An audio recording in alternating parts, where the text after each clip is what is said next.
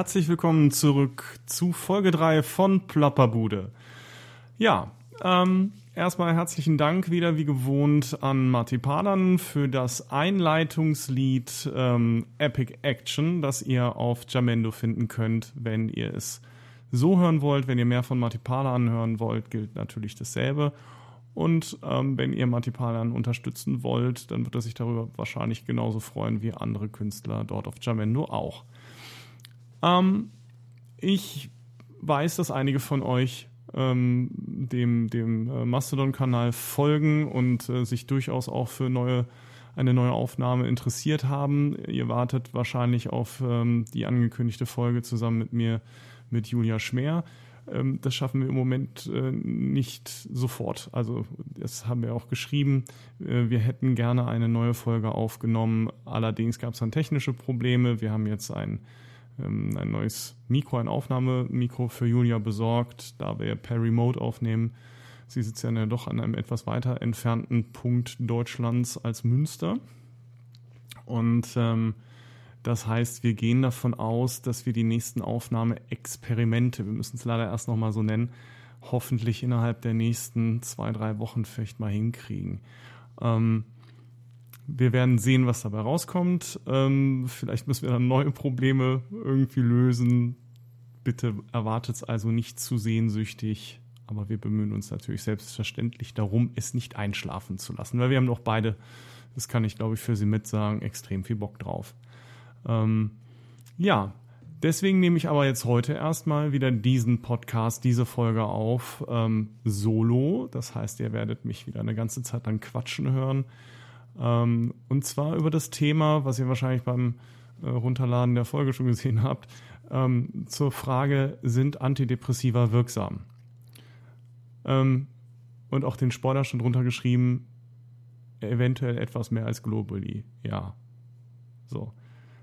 Das vorweggenommen, ähm, möchte ich einen kleinen Disclaimer vorweg schicken. Ich bin als psychologischer Psychotherapeut in einer freien Praxis tätig.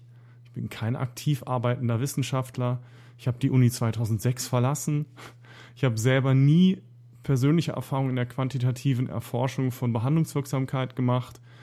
Ähm, mein beruflicher Alltag beschränkt sich auf die praktische Anwendung psychotherapeutischer Methoden, das heißt auch wissenschaftlich basierter psychotherapeutischer Methoden. Aber ich habe die natürlich nicht selber entwickelt und auch nicht selber evaluiert, wie wir sagen.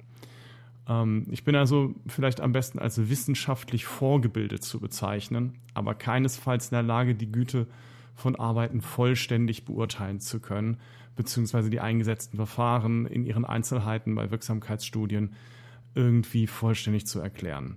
Ja? Ich bin sozusagen der Einäugige unter den Blinden, könnte man sagen. Für Hinweise, Ergänzungen und Korrekturen von ähm, in dem Feld tätigen Kolleginnen bin ich dementsprechend sehr offen und jederzeit dankbar. Also wenn das hier irgendeine Kollegin hört, die dazu mehr weiß oder zumindest der Überzeugung ist, dazu ähm, neuere Informationen zu haben, ähm, dann nehme ich die gerne dankend entgegen auf den üblichen Kanälen und würde mich auch gegebenenfalls über eine ähm, Auseinandersetzung zu dem Thema, ähm, über so eine Auseinandersetzung vielleicht gemeinsam erstmal so, aber vielleicht auch im Rahmen einer, einer Folge durchaus freuen. Vielleicht haben einige von euch selber schon Erfahrungen damit gemacht. Ähm, es gibt mal eine Phase, in der es einem nicht so gut geht, in dem ähm, man unter Niedergeschlagenheit leidet, manchmal nicht so viel Kraft und Energie hat, wie man das von früher von sich gewohnt ist. Also es deutet sich eine depressive Verstimmung an. Ähm, zumindest selbst wenn ihr selber den, Bewusst äh, den, den Begriff so noch nicht kennt, geht ihr vielleicht zu eurem Hausarzt oder eurer Hausärztin und die sagt euch, ja, hm, ja, das ist, naja, ich schreibe sie mal vor für irgendwie so vier Tage krank oder so und dann äh, verschreibe ich ihnen hier was. So. Ähm, und dann sind es gegebenenfalls Antidepressiva. Das heißt, Medikamente, die für sich in Anspruch nehmen, gegen Depressionen zu wirken. Und was wir natürlich erwarten, wenn wir zu einem Arzt gehen oder einer Ärztin, ähm, und wir erzählen was von, ähm, ich habe eine Krankheit, ich habe folgende Symptome, Symptome und die sagen jetzt, äh, hier nimm mal das, dann gehen wir davon aus, das macht mich heile. Und wenn ihr aber zusätzlich möglicherweise die Erfahrung gemacht habt, dass ihr vielleicht auch schon länger Hilfe in Anspruch nehmt und vielleicht habt ihr ähm, auch schon eine Psychotherapie am Laufen oder hinter euch. Ähm, oder ihr geht auch unterstützen vielleicht noch zu, ne, zu einer Fachärztin oder einem Facharzt für Psychiatrie oder ähm, für Psychiatrie oder Neurologie, dann ähm, ist es möglich, dass ihr die irritierende Erfahrung macht, dass Behandlerinnen sich bezüglich der Notwendigkeit und Sinnhaftigkeit von Antidepressiva gegenseitig auch widersprechen. Das ist für Betroffene in dem Moment echt blöd, weil, ähm, weil man da durchaus in einen Interessenskonflikt gerät oder auch schlicht in, in einen, ähm, naja, in, in, in einen Ambivalenzkonflikt, dass ich eigentlich nicht genau weiß, was ich machen soll. Ne? Egal, was ich mache, einer wird der Meinung sein, es ist eine falsche Entscheidung. Das ist uns zwar von Behandlungszusammenhängen auch in äh, auch bei anderen Erkrankungen nicht unbedingt unbekannt, aber ähm, bei psychischen Störungen, Erkrankungen ähm, ist es sicherlich etwas, was nochmal eine andere Bedrohlichkeit auch bekommen kann. Der Hintergrund dafür ist, dass es insbesondere zwischen, ähm, zwischen diesen Behandlungsgruppen oder Behandlerinnengruppen ähm, bestimmte Unterschiede gibt, was Störungsmodelle angeht.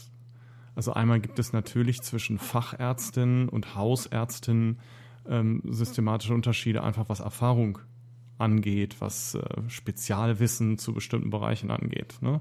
Eure ähm, hausärztliche äh, Unterstützerin, Unterstützer ähm, wird in der Regel äh, zwar in, in, im Studium und in der Praxiszeit mit Menschen zu tun gehabt haben, die Depressionen haben, aber das vertiefte Wissen habe ich natürlich dann eigentlich nur erworben, wenn ich auch ähm, den sogenannten Facharzt oder die Facharztweiterbildung darin gemacht habe.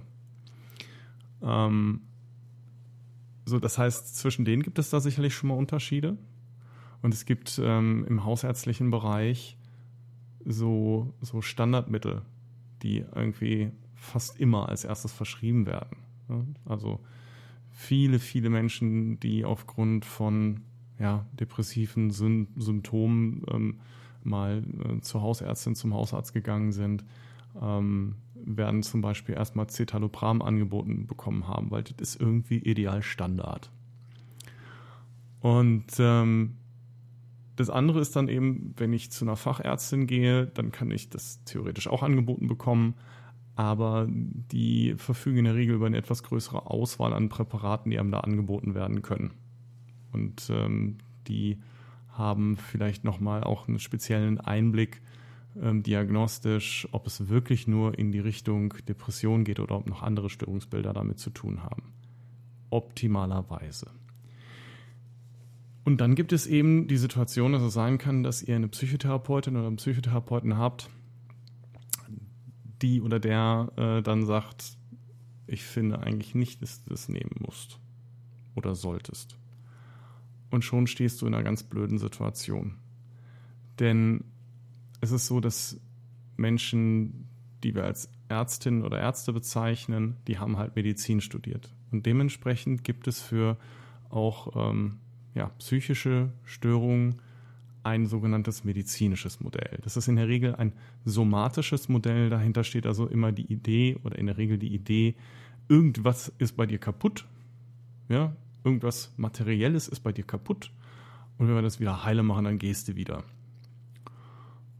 Und im psychologischen Modell, das man dem gegenüberstellen müsste, ähm, ist meistens so die Idee, nee, ne, so bei, zum Beispiel bei einer Depression ist nicht irgendwie was kaputt oder abgebrochen oder irgendwie in der Richtung, sondern ähm, wir gehen zum Beispiel in der Verhaltenstherapie davon aus, ähm, dass es irgendwelche Lernerfahrungen gegeben hat, aufgrund derer ähm, du möglicherweise jetzt das Gefühl hast, ach, hat alles keinen Sinn, egal wie ich mich anstrenge, ich komme ja doch nicht voran.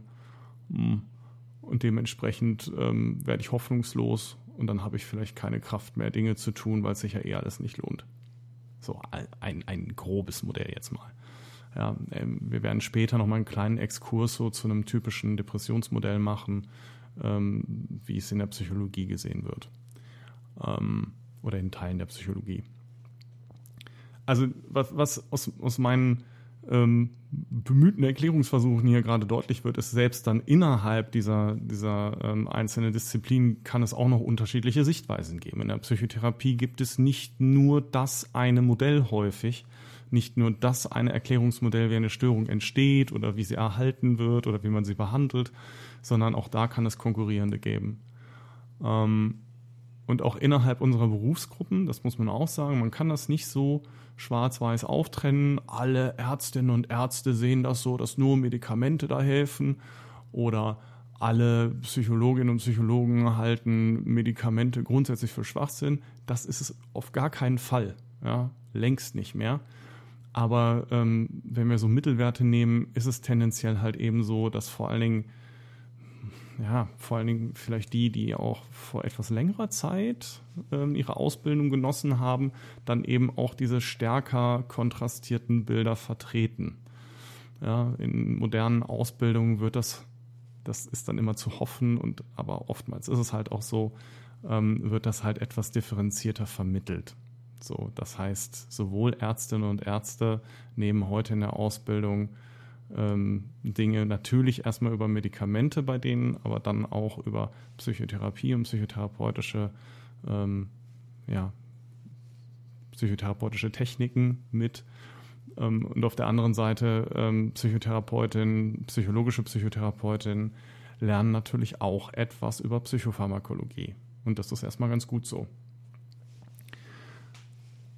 Insgesamt eben, wie gesagt, schwanken die Wissensstände beträchtlich. Und auch ich muss für mich sagen, ähm, ich habe mich nicht so intensiv in der Vergangenheit mit Psychopharmakologie beschäftigt. Ich habe in meiner Ausbildung zum Psychotherapeuten ähm, einiges an Informationen bekommen ähm, zum Stichwort zum Beispiel Antidepressiva. Und das habe ich dann übernommen. So, da werden halt auch einander in einem Berufszweig, ihr kennt das vielleicht aus anderen Berufszweigen auch, Geschichten erzählt. So, weil man nicht immer alles nachliest.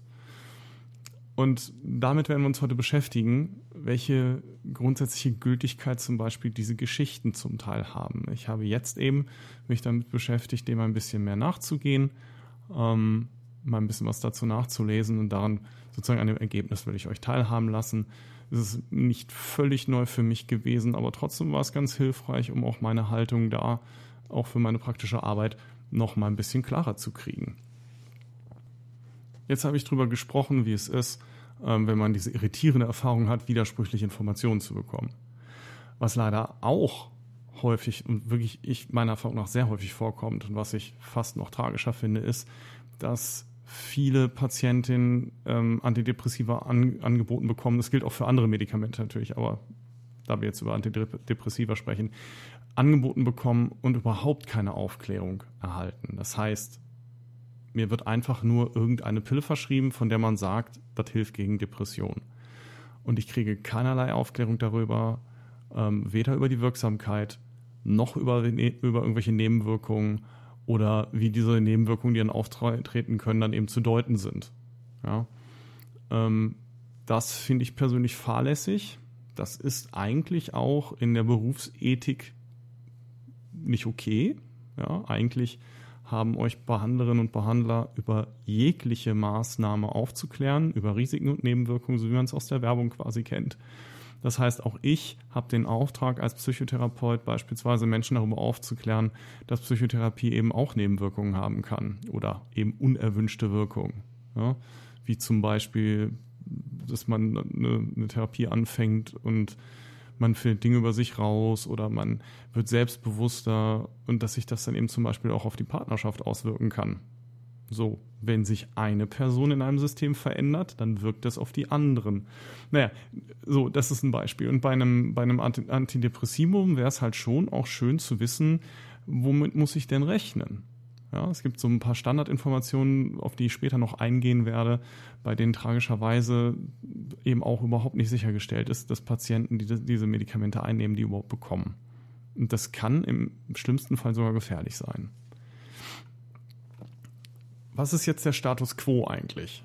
Ähm, der Status quo ist, dass die Mehrheit der Menschen mit depressiven Symptomen, kann man auch sagen, sozusagen weltweit oder zumindest in der westlichen Welt, in der diese Medikamente zugänglich sind, mit sogenannten Antidepressiva behandelt werden. Ähm, es gibt diese, diese Gruppe Antidepressiva, muss man dazu sagen, das ist nicht ein einziger Stoff. Es sind verschiedene Medikamente, die haben auch nicht einfach nur andere Namen, sondern die sind in irgendeiner Weise wie andere Medikamente auch unterschiedlich zusammengesetzt und es gibt bestimmte Stoffgruppen, äh, die unterschiedlich alt sozusagen geschichtlich sind. Ähm, wenn wir sehr weit zurückgehen in der, also das ist sehr weit, aber wenn wir halt in die früheren Tage sozusagen der Psychopharmakologie gehen in dem Bereich, ähm, dann ähm, müssen wir halt feststellen, dass, dass man üblicherweise Antidepressiva zum Beispiel mit Benzodiazepinen behandelt hat. Da wissen wir heute, es war keine gute Idee, weil diese Medikamente erstens massiv abhängig machen und nach einiger Zeit im Zweifel sogar Depressionen auslösen. Das ist also nicht so toll, die zu nehmen, wenn man eh schon depressiv ist. Meine Großelterngeneration, zum, also meine, Großeltern zum Beispiel, äh, hatten darunter zu leiden. Die hatten halt Hausärzte, die denen den Kram halt ständig verschrieben haben, weil die Ärztinnen und Ärzte das halt auch im Zweifel nicht besser wussten, möglicherweise, aber ähm, da haben einige Leute massiven Schaden von genommen. Ähm, später gab es dann die trizyklischen Antidepressiva, das ist eine Stoffgruppe. Ich werde das nicht erklären, ganz im Ernst, ich kann es bei vielen Dingen auch nicht, weil ich die ganze Pharmakodynamik und was für Stoffe drin sind, ehrlich gesagt, vielleicht mal gelernt habe, aber es war nicht so mein Bereich. Die traditionelle Position der Psychiatrie, also dieser Fachrichtung der Medizin, ist, dass das Erleben, das Fühlen und das Handeln grundsätzlich aus irgendwelchen Hirnfunktionen immer abzuleiten ist. Also das Gehirn steuert alles und alles, was im, am, im Gehirn sozusagen ähm, gesteuert wird, das, das findet über den Austausch von Hormonen bzw. Neurotransmittern zwischen unseren Zellen statt.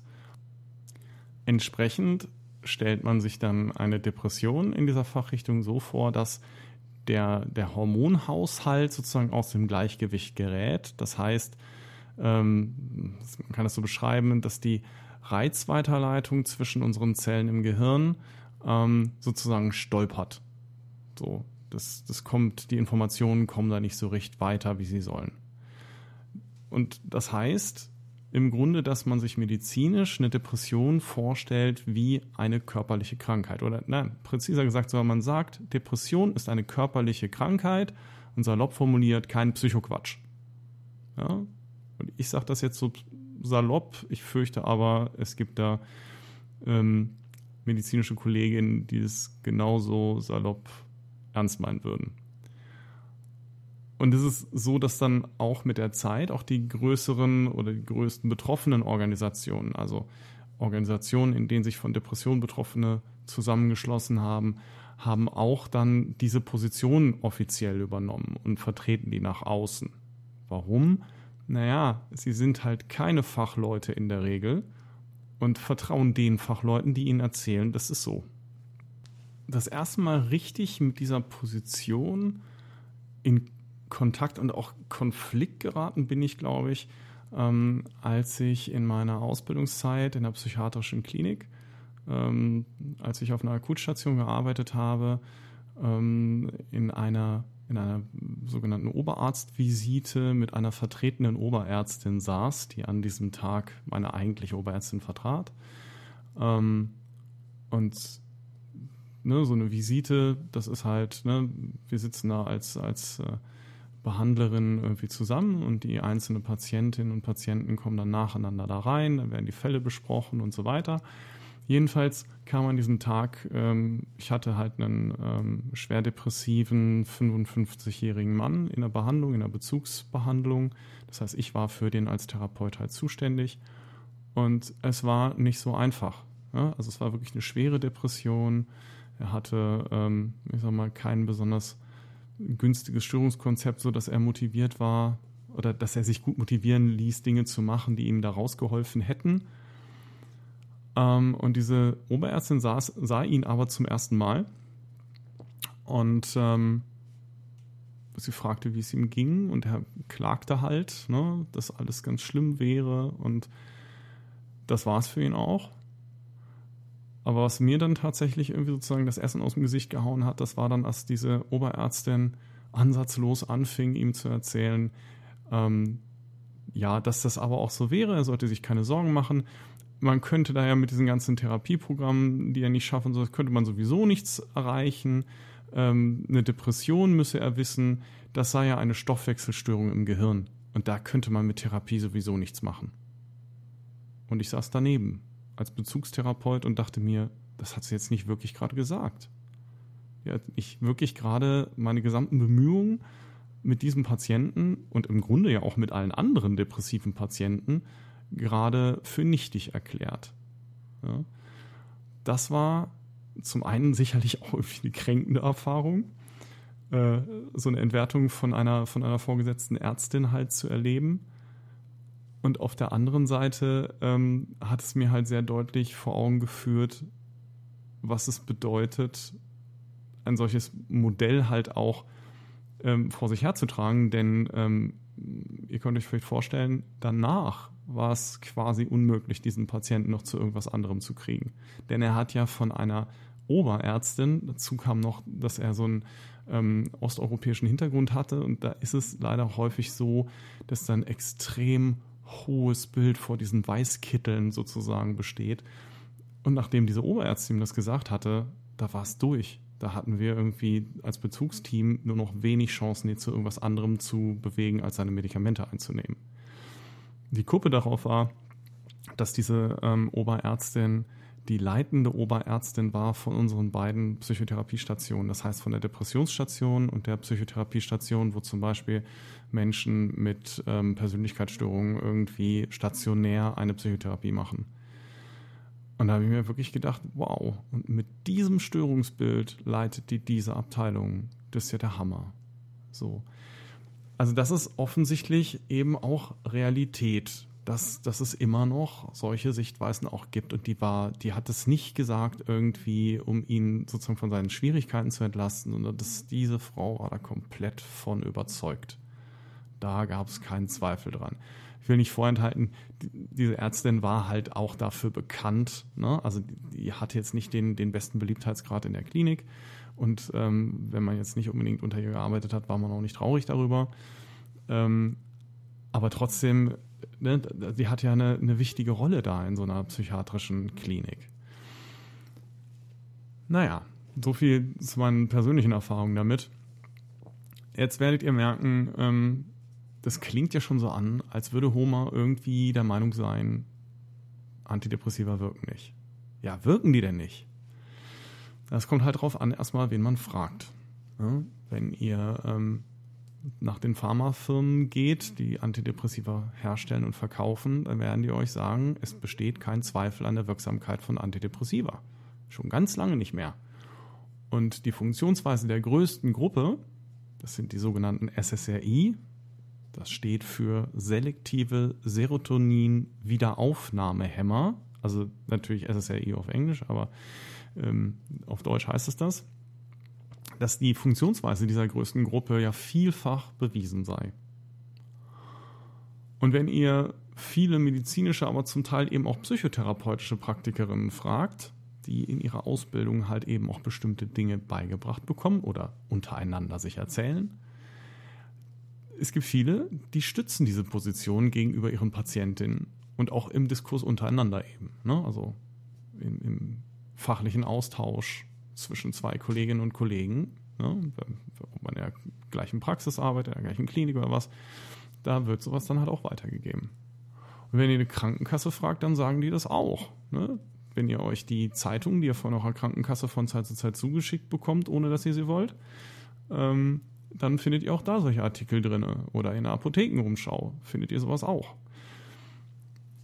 Das heißt, ähm, solche Quellen müssen wir tatsächlich festhalten, dominieren heute den populärwissenschaftlichen oder auch alltagsjournalistischen Diskurs. Also die Darstellung, was ihr seht, was ihr mitkriegt, ist relativ klar davon dominiert.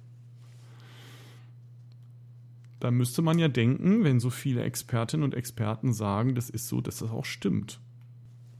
Bevor ich da auf den Stand tatsächlich eingehe, ähm, will ich kurz nochmal erläutern, was es mit diesen SSRI auf sich hat. Und was es mit dem Serotonin da auf sich hat.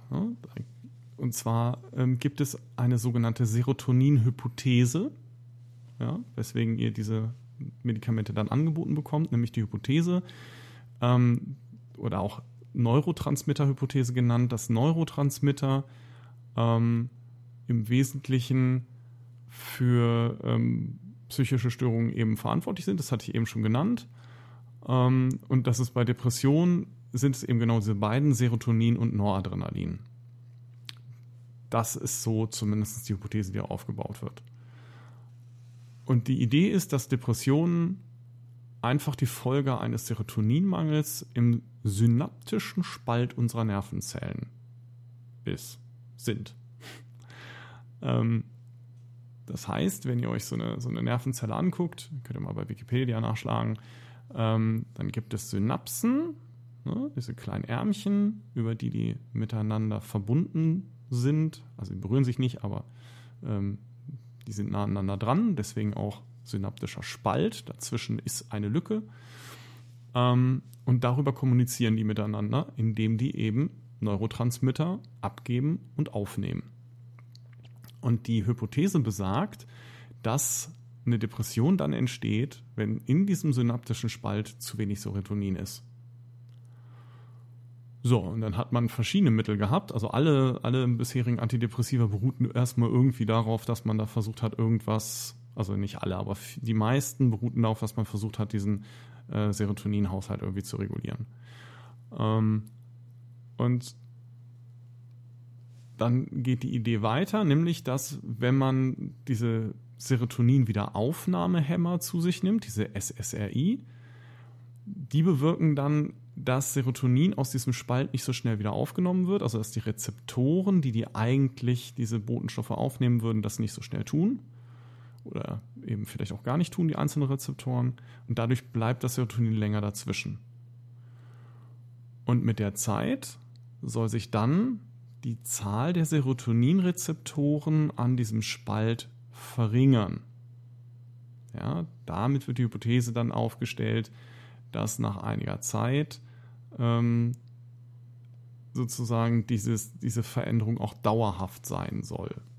Ja, also das heißt, wenn ich möglichst lange Antidepressiva nehme, dann passt sich sozusagen meine Gehirnarchitektur an äh, die richtige Dosierung an und dann ist alles gut, dann bin ich nicht mehr depressiv. Die Zahl dieser Serotoninrezeptoren soll sich erst nach zwei bis vier Wochen verändern und dann auch erst die volle antidepressive Wirkung entfalten. Woher weiß man das? Naja, man hat halt beobachtet, dass die Leute erst nach zwei bis vier Wochen eine Verbesserung berichten. Das heißt, gesehen hat das erstmal keiner. So viel erstmal zu dieser, ne, warum, warum spielt Serotonin eine Rolle und äh, eine Rolle und ähm, warum hört man dann eben, also wenn ihr nachforschen würdet bei den Medikamenten, die ihr üblicherweise gegen Depressionen angeboten bekommt, sowohl bei der Hausärztin, im Hausarzt, aber eben in der Regel auch bei den Fachärztinnen, ähm, dann handelt es sich in der Regel um SSRI, manchmal auch um SNRI, um sogenannte Serotonin-Noradrenalin-Wiederaufnahmehämmer. Da wird das Noradrenalin wieder reingenommen.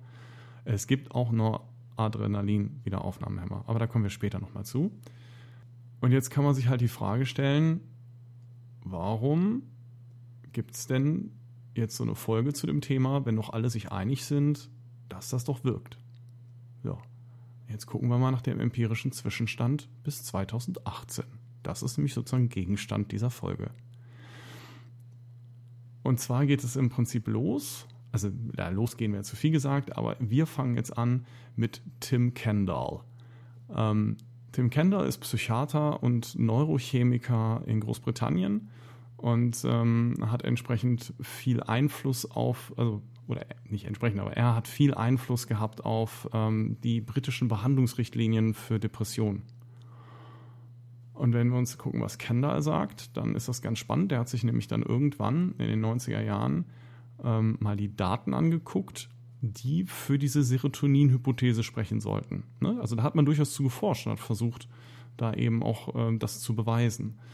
Und Kenner hat oder sagt auch heute dazu, diese Daten, die er sich damals angeguckt hat, die waren schlicht Müll. Also die waren von schlechter Qualität, die waren aussageschwach.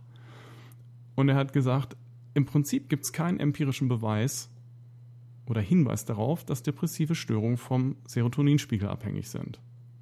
Wow, wie kommt der dazu? Ja? Seit den späten 60er Jahren hat es immer wieder Nachweisversuche gegeben. So alt ist die Hypothese schon.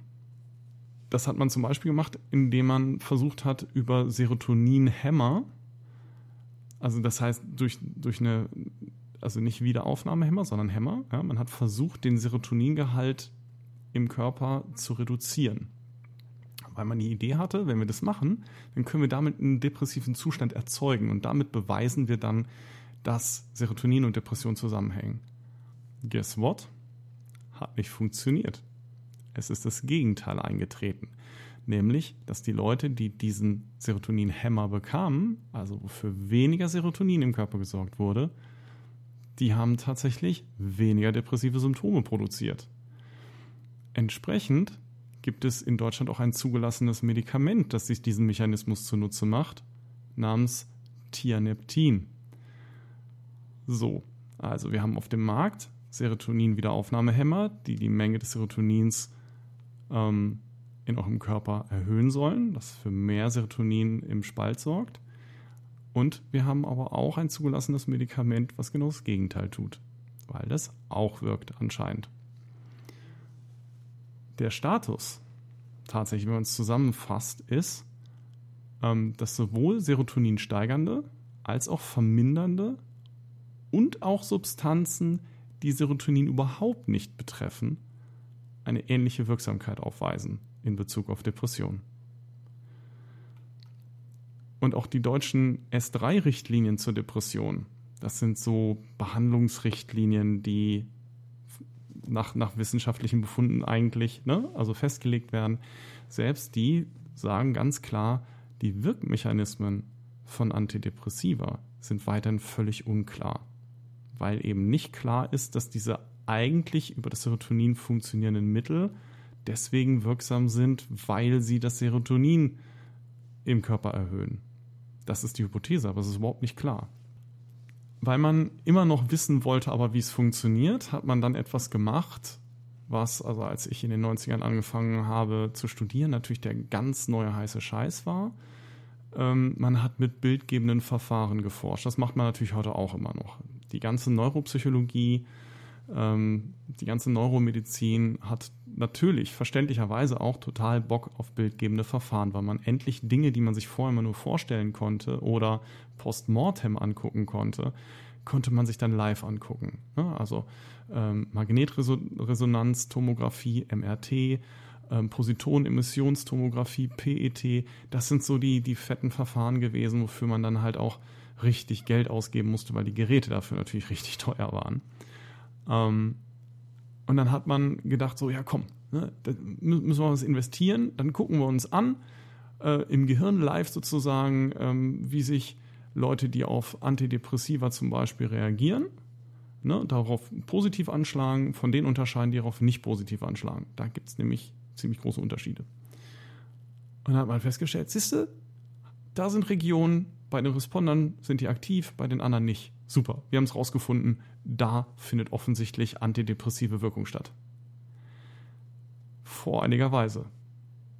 Denn wenn man weiter geforscht hat, stellte man dann fest, hm, das ist blöd, die Unterschiede finden wir leider sowohl bei Antidepressiva als auch bei Placebo.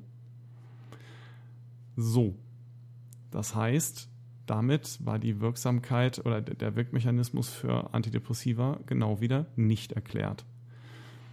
Ähm, dass das äh, amerikanische oder US-amerikanische ähm, Nationale Institut für geistige Gesundheit, NIMH, ähm, hat tatsächlich 20 Milliarden Dollar über die Jahre für die Bestätigung der Neurotransmitter-Hypothese im Grunde ja, ausgegeben und ähm, der Mensch, der das sozusagen angeleiert hat, der das, äh, der damals motiviert war, der total überzeugt war von der Neurotransmitter-Hypothese und dafür gesorgt hat, dass da so viel auch reingegangen ist, der hat am Ende seiner, seiner Dienstzeit äh, zusammengefasst und hat gesagt, ja, und alles ohne Erfolg. Ne? Der muss dann festhalten, er hat das äh, so formuliert, das ist jetzt so ein Halbzitat paraphrasiert, neurophysiologische Ursachen von psychischen Störungen sind weiterhin weitgehend ungeklärt. Trotz MRT und anscheinend eben auch trotz PET. Was konnte man also machen, wenn das, man das alles nicht rausgefunden hat? Oder was ist der typische Weg? Naja, um dann wirklich irgendwann mal rauszufinden, sind jetzt Antidepressiva, insbesondere die auf ähm, SSRI-Basis wirksam oder nicht, ähm, hat man Metastudien durchgeführt. Das ist sehr klassisch in der Wissenschaft, das kennen auch Leute aus ganz anderen Disziplinen und Bereichen. Äh, Metastudien sind solche Studien, die kleinere Studien mit kleineren Fallzahlen, die immer mal wieder wiederholt wurden. Also dann gibt es halt zu einer Fragestellung mehrere wiederholte Studien, ähm, um auszuschließen, dass die Ergebnisse einer Studie auf Zufall beruhen müssen die repliziert werden. Erst wenn wir ähm, Studien hinlänglich häufig in ihren Ergebnissen repliziert haben, das heißt, die haben die gleichen oder vergleichbare Ergebnisse, erst dann kann man langsam davon ausgehen, dass das, was man da gefunden hat, auch Gültigkeit hat. Ähm, und deswegen sind Metastudien unglaublich wichtig in der Wissenschaft, weil man da eben ganz viele kleinere Studien einfach zusammenträgt optimalerweise, wenn verfügbar, die Rohdaten auch nochmal neu ausrechnet und neu bewertet und damit ja auch Gott sei Dank nochmal überprüft, was manchmal nicht schadet. Ähm, und dann sozusagen ganz große Datensätze daraus hat und aus diesen sehr viel größeren Datensätzen hoffentlich eben sehr viel sicherere Aussagen und differenziertere Aussagen treffen zu können. Das passiert, wie gesagt, in der Psychotherapieforschung relativ häufig, insbesondere aber auch dann eben in der Pharmakologieforschung ist das ja so ein ganz wichtiges Verfahren, um zu überprüfen, ob die einzelnen ähm, Medikamente tatsächlich auch die Wirksamkeit haben, die sie versprechen. Denn für die Zulassung äh, von Medikamenten in den einzelnen Ländern ähm, führen in der Regel die herstellenden Firmen ja die Studien durch. Das heißt, die reichen Studienergebnisse ein, die werden dann geprüft von den jeweiligen Zulassungsbehörden. Ähm, und das heißt, dass natürlich die Leute, die diese Studien machen, haben ja ein Interesse daran, dass, dass die halt zugelassen werden. Das heißt, man darf manchmal eben sogenannte Versuchsleiterinnen-Effekte annehmen. Das heißt, wenn ich schon eine Idee habe, ja, was ich möchte, was da rumkommt, dann beeinflusst das in der Regel empirische Studien. Zumindest muss man damit rechnen. Da gibt es dann zwar Doppelblindstudien, wo auch die Versuchsleiterinnen ähm, gegebenenfalls die Bedingungen vielleicht hoffentlich nicht wissen, aber man kann schon beim, beim Design einer Studie eine Menge ähm, ja, Entscheidungen treffen, die die eigenen Sichtweisen begünstigen. Da muss man also vorsichtig sein. Die früheste Studie, mit der sich die Quellen, die ich hier für diese Sendung ähm, hauptsächlich mir angeguckt habe, nennen, ähm, ist eine Studie von 1998 von Irving Kirsch, ähm, in die insgesamt 19 Studien einging. Die hat er zusammengelegt, ausgerechnet und hat gefunden, ja, Antidepressiva wirken, allerdings kaum mehr als Placebos. Der Unterschied war sehr gering. Wie das immer so ist in der Forschung, dann haut man sowas raus und dann gibt es natürlich Kritik. So, so funktioniert das. Ne? So ist Diskurs, man streitet miteinander und hoffentlich gewinnt das gute Argument. Und Kirsch hat man jedenfalls vorgeworfen, a, dass er ähm, ja, dass er voreingenommen gegenüber Antidepressiva war. Also man hat ihm vorgeworfen, zu kritisch dem gegenüber zu stehen. Und man hat ihm vorgeworfen, dass die Zahl der eingehenden Studien zu niedrig war mit 19 Studien, dass das nicht aussagekräftig genug gewesen sei. Gut, hat sich Kirsch gedacht. Ja, erstmal hat er sich gar nichts gedacht. Er musste etwa ähm, zehn Jahre warten. Zehn Jahre später gab es in den USA den sogenannten Freedom of Informations Act. Ja, euch vielleicht bekannt. Ähm, man, also in, in, Deutschland gibt es ja so langsam auch, ne, ihr kennt vielleicht fragt den Staat.de irgendwie, ne, die Leute, die ähm, aufgrund von Informationsfreiheitsgesetzen äh, versuchen, ähm, öffentliche Dokumente sozusagen einzusehen, äh, zu befreien, so dass alle Bürgerinnen und Bürger entsprechend transparent auch Zugang zu solchen Informationen haben. Und in den USA war man halt 2008 schon ähm, so weit, dass dieser Freedom of Informations Act ähm, die Pharmafirmen dazu zwang, alle bei der Zulassungsforschung erhobenen Daten herauszurücken. Das heißt eben nicht nur die Studien, die denen gerade in den Kram passten, wie es üblich war. Ne? Also wenn halt eine Studie das gezeigt hat, was du wolltest, nämlich mein Medikament wirkt, dann hast du das dann halt eingereicht bei der, bei der FDA, bei der ähm, Food and Drug Administration, die Zulassungsbehörde der USA. Ähm, und wenn du dann zwischendurch halt ähm, Studien durchgeführt hattest, wo die Erfolge leider nicht so groß waren oder im Gegenteil, dann hast du die halt schlicht nicht, nicht, nicht veröffentlicht. Dann hast du die denen auch nicht gegeben. Und der äh, Freedom of Informations Act zwang die eben, jeder anfragenden Stelle diese Daten rauszuholen, rauszugeben. Ähm, und dadurch kamen natürlich ganz andere Studien damit rein und vor allem viel mehr Daten, also viel, viel mehr Daten. Ähm, und dann hat Kirsch das 2008 wieder in eine Metastudie gepackt und hat wieder einen statistisch signifikanten Vorteil von Antidepressiva gegenüber Placebos gefunden. Allerdings nur bei sehr, sehr schweren Depressionen. Und sehr, sehr schwer meint wirklich sehr, sehr schwer. Ähm, dazu muss man verstehen, ähm, wie Depressivität gemessen wird bei solchen ähm, Wirksamkeitsstudien. Und die wird in der Regel gemessen durch die sogenannte Hamilton-Depressionsskala. Zumindest in diesen Studien ist das überall der Fall. So, und du hast halt auch im Prinzip nur eine Chance, dass ähm, deine, deine Studie, die du mal gemacht hast zu SSRI oder zu, zu Antidepressiva an sich, ähm, in so eine Metastudie eingeht, wenn du halt auch einen, einen, ähm, einen Ergebnismaß hast, das halt gängig ist. Nur sonst sind halt, ähm, ansonsten sind die Studien nicht miteinander vergleichbar. Ähm, und das, was er dann eben darauf gefunden hat, auf dieser Hamilton-Depressionsskala, war, dass sich ähm, Antidepressiva und Placebo zwar unterschieden, also es wurde statistisch bedeutsam, also es, so dass man halt sagt, eigentlich ist der Zusammenhang überzufällig, aber er war halt nicht wirklich groß, denn er betrug gerade mal 1,8 Rohpunkte. Jetzt kann man sagen, das klingt aber sehr viel. Dazu muss man halt wissen, die Hamilton-Depressionsskala ist 54-stufig. Da wird dann deutlich, dass der Unterschied vielleicht doch nicht so riesig ist. Dazu muss man auch wissen, dass diese schwerste Kategorie, also im Prinzip wird im, im DSM 4, das ist das, ähm, ähm das äh, diagnostische und statistische Manual, egal. Jedenfalls ist das ein Diagnosenverzeichnispunkt ähm, das ähm, für Depressionen sozusagen vier Kategorien vorgegeben hat, vier schwere Kategorien.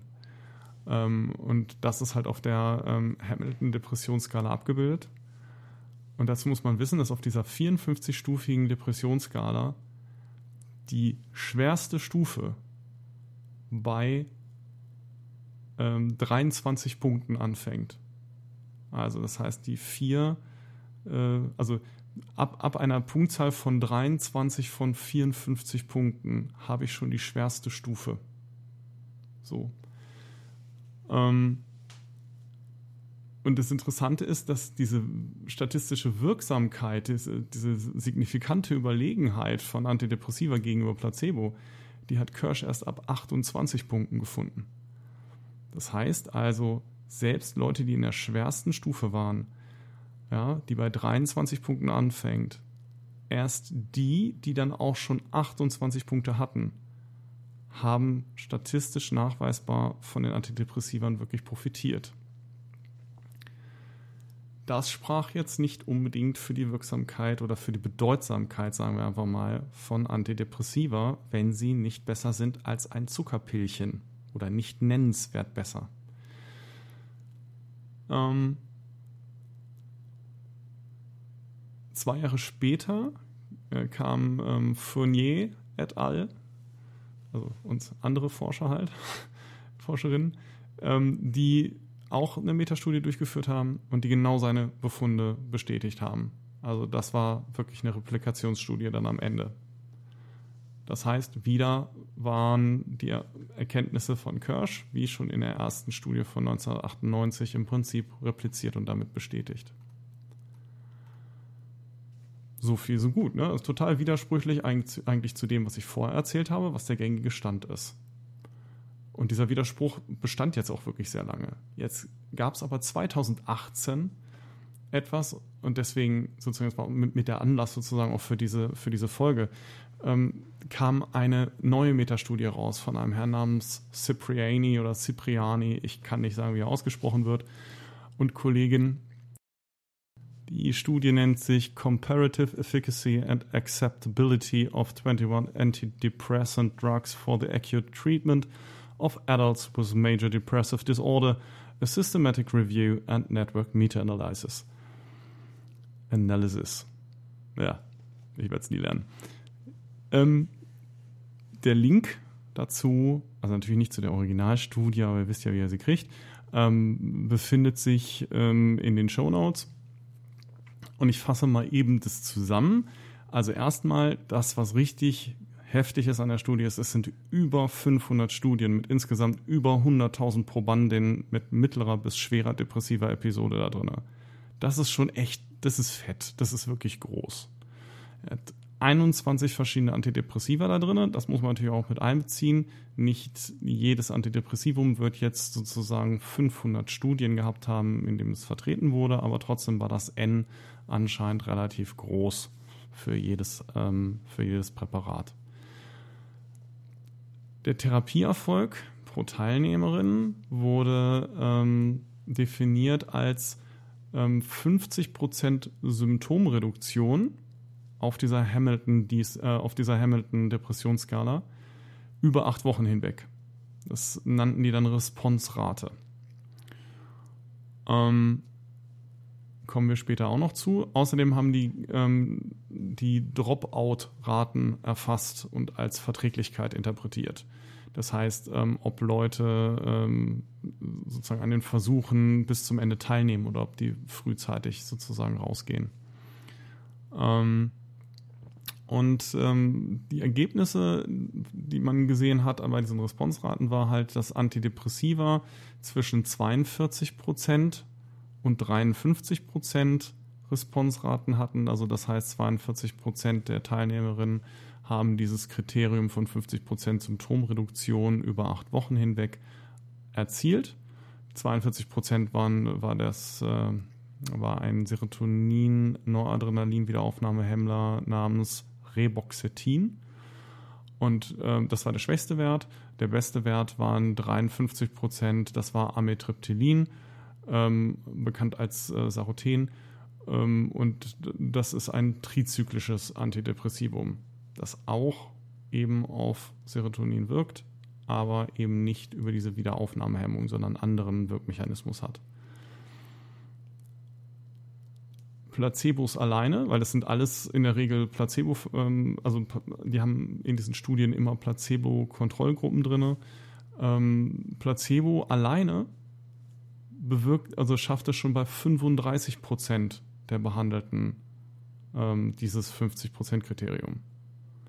So, das heißt, der Abstand zwischen 35 Prozent Placebo und 42 Prozent das schwächste Antidepressivum, also 7 Prozent Abstand, ist halt, klingt so, als wäre es nicht schlecht. Ne? Wenn man dann nochmal auf 53 hochgeht, dann sind es ja, wenn ich mich nicht verrechnet habe, 18 Prozent. Das macht ja was her. Wenn man auch sagen muss, es ist vielleicht weniger als die meisten Laien, also vielleicht auch ihr, üblicherweise erwarten würdet. Weil, was ist das bitte für eine Wirksamkeit? So, ähm, bei den Dropout-Raten übrigens ähm, stellte sich dann raus, dass ähm, nur wenige der Antidepressiva dieser 21, ich glaube es waren zwei oder drei, ähm, reduzierten irgendwie messbar die Dropout-Rate. Messbar. Ich glaube, ich bin mir nicht mal sicher. Äh, doch, doch, ähm, es war statistisch signifikant, aber es war halt auch wieder kein Rieseneffekt. Also das heißt, äh, ne, dass dann weniger Leute abgebrochen haben, man interpretiert das dann halt gut, dann ist das Medikament verträglicher. Also nur drei, ich meine, es waren drei dieser Medikamente, schafften eine höhere Verträglichkeit herzustellen. Ähm, beim Rest waren es mindestens so viele Dropouts. Ein Antidepressivum hat sogar mehr Dropouts produziert.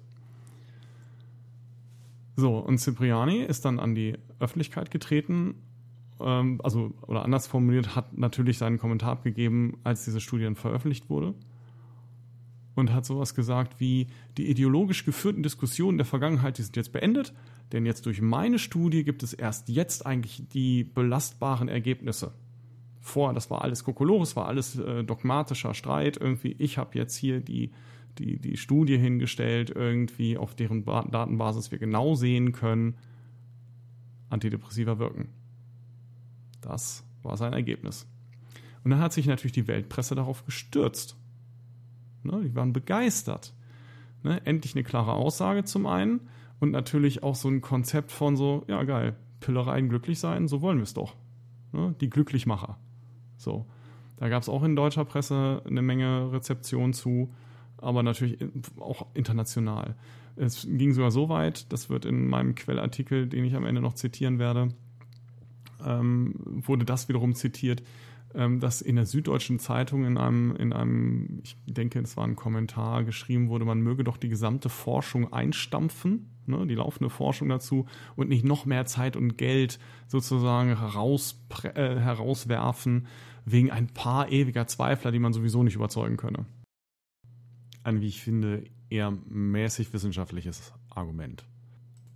Aber wie ist die Studie von Cipriani et al. jetzt zu bewerten?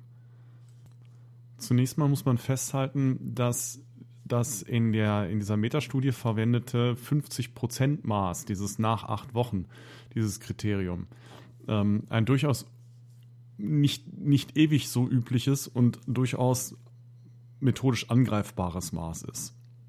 Es gab ähm, auch im Vorfeld, also es gab ein, ein Jahr zuvor eine Metastudie von äh, Jakobsen et al., ähm, die ähnliche Effektstärken für SSRI gefunden hatten, die aber selber in der Diskussion ihrer eigenen Studie ähm, dieses, dieses Konzept der Res Response-Raten und der Dropout-Werte als jeweils fehlerbehaftet und wenig vertrauenswürdig kritisierten. Ich habe die Studie nicht komplett, komplett gelesen. Das ähm, stammt aus einer Kritik von ähm, Peter oder Peter C. Götzsche vom, äh, vom Nordic Cochrane Center. Ähm, dazu habe ich auch einen Link ähm, in die Show Notes gepackt. Da könnt ihr nachschauen, wenn ihr dazu mehr wissen wollt. Zusammengefasst bedeutet das jedenfalls, ähm, dass es methodische Schwächen an den Ergebnissen gibt.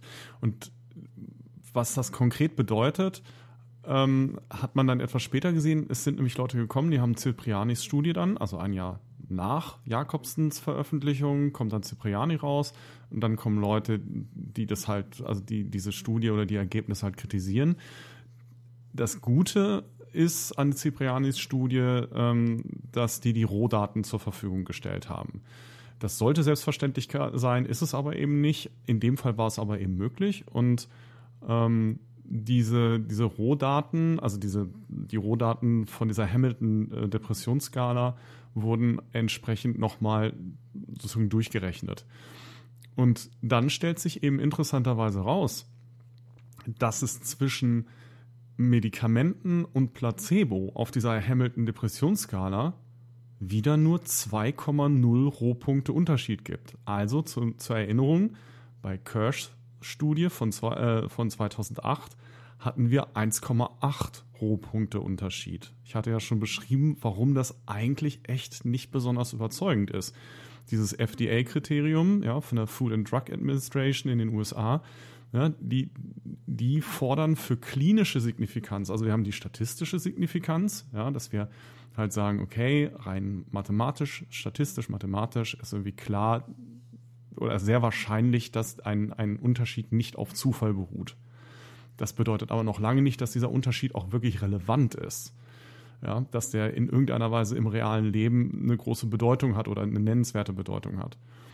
Und das, das Kriterium der FDA sind eben drei Punkte. Ja, also da bleibt er nochmal drunter mit seiner Studie. Wenn man also eben nicht diesen komischen Response-Ratenwert nimmt, wo irgendwas umgerechnet wird mit 50 Prozent, acht Wochen irgendwie, sondern man nimmt einfach nur die Werte von der Hamilton-Depressionsskala, stellt sich eben raus, die Unterschiede überschreiten im Durchschnitt 2,0 Rohpunkte nicht. Dann dazu, habe ich schon wieder vergessen, ob ich es äh, vorhin gesagt habe, aber dazu kommt eben noch der Punkt, erst ab einer Befindensverbesserung von sieben Punkten nehmen selbst geschulte Beobachterinnen diesen Unterschied wahr. So, das heißt, ein Unterschied von 2,0 Punkten ist selbst von Expertinnen, von, von trainierten Beobachterinnen nicht zu erkennen. Und zwar nicht nur knapp nicht, sondern wirklich quasi gar nicht. Das heißt, zusammengefasst sind die Ergebnisse von Cipriani eben nicht die Widerlegung der Ergebnisse von Kirsch, sondern eine Replikation. Er hat nur andere Werte genommen und dadurch die Freiheit gehabt, das einfach anders zu interpretieren. Und äh, das ist natürlich fragwürdig. Das heißt im Umkehrschluss, dass wir 2019 bei der Beantwortung der Frage, sind Antidepressiva wirksam oder wirksamer als Placebos, genauso weit sind wie 2008. Und im Prinzip, gut, da gab es halt dann Mängel an der Masse der Daten, ne, aber im Prinzip auch nicht weiter als 1998. Und der Council of Evidence-Based Psychiatry ähm, weist dann eben auch nochmal darauf hin, dass diese weit, also eher mäßig signifikanten Unterschiede ähm, eventuell durch die Nebenwirkungen vermittelt sein könnten. Also die Idee, dass sozusagen die Tatsache, dass ein, ein Placebo, so wie er da eingesetzt wird, ist eine Zuckerpille. Das heißt, der, der hat halt auch keine Nebenwirkungen.